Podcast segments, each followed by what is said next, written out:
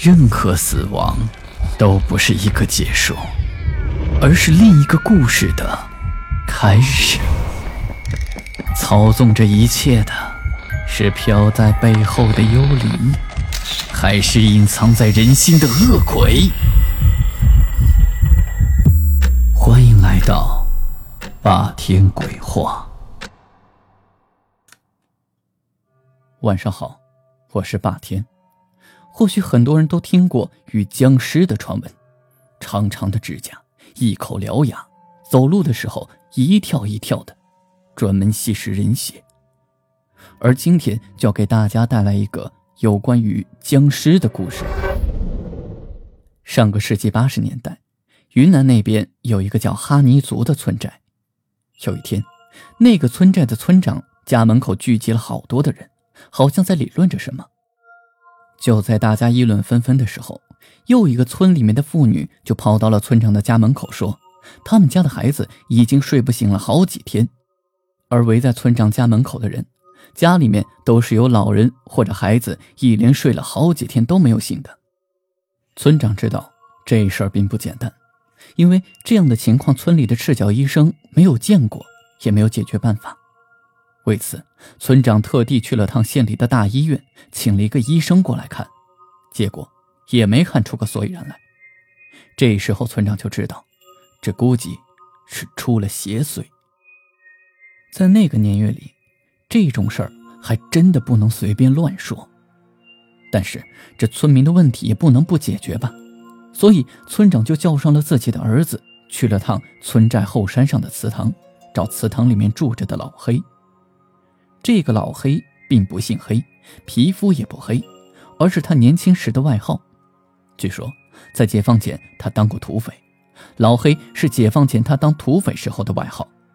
解放后参过军，还参加过抗美援朝。因为当时在战场上杀敌很多，所以就将功补过，就没给他处分。和他同期当兵的很多的都已经是干部了，只有他因为脾气暴躁。当完兵就回到了村寨。毕竟当过土匪，也当过兵，所以村寨里的人其实都很怕他。可据老人说，有一年他得了一场大病，脾气就变了，主动的要到祠堂里面给大家看事儿。这里所谓的看事儿，就是看管尸体。这些年来，很多的事情他也看惯了，也懂了一些事情。知道这个世界上有很多玄妙的东西，不是一时之间能够用科学知识所能解释得通的，所以在这个方面他处理起来特别有经验。一有邪乎事儿，村里的人就都来找他，找他看看究竟该怎么办。当时村长找到了老黑，和他说了情况，这老黑也觉得奇怪，就和村长到事发怪事的几家先去看了一看。他们先到了那家孩子一睡不醒的那一户，在看到了孩子的情况之后，老黑的眉头就皱了起来。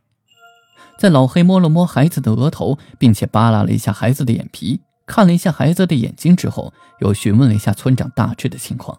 这老黑的心里好像有数似的，就叫村长带上几个年轻人和他去坟地看了一看。年轻的后生都觉得老黑这是在故弄玄虚。但是碍于村长的面子，也只能跟着过去。到了坟地之后，只见老黑看着坟土，手上在算着什么。一会儿的时间，老黑就放下手，告诉大家在坟地里坟头找找，看有什么地方的坟头草和其他地方的坟头草不一样。于是，年轻人们就开始将信将疑地找了起来。没过多久，就听到一个年轻人大叫一声：“找到了！”等大家围上去一看，都吓了一跳，那个坟头的坟头草果然与其他坟头的坟头草不一样，像剑一样根根都竖立着，而且草色枯黄，并且坟包上开了一个大洞。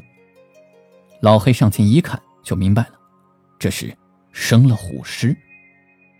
这所谓的虎尸，其实指的是一种僵尸，因为尸体埋的风水不好，导致尸体不腐烂，久而久之僵化。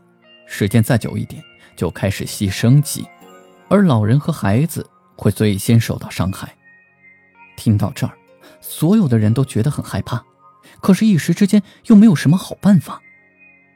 当时正是中午，老黑看了看时间，说：“刚刚好。”于是就叫大家开始开坟，把尸体抬出来。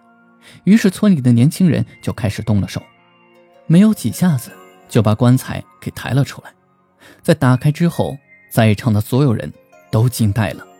这个坟包是村里的一个老官夫，在这里跟大家解释一下，老官夫指的就是无妻或者是丧妻的男人。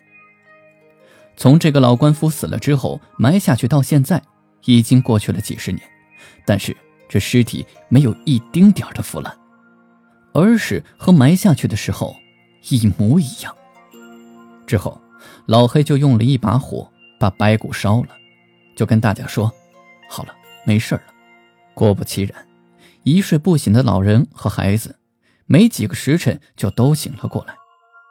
老黑又说：“这个地方。”不能再埋人了，不然又得生虎了。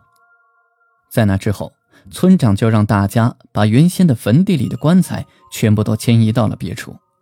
之前的坟地又都让村民们种上了果树，并且这收成是越来越好，村子也越发兴旺了起来。好了，今天的故事就讲到这里，我是孙霸天。听完故事，记得点亮右下角的小红心，欢迎订阅、关注、打赏，给霸天更新的动力。午夜论奇案，民间言怪谈，这里是霸天鬼话，我们下期再见。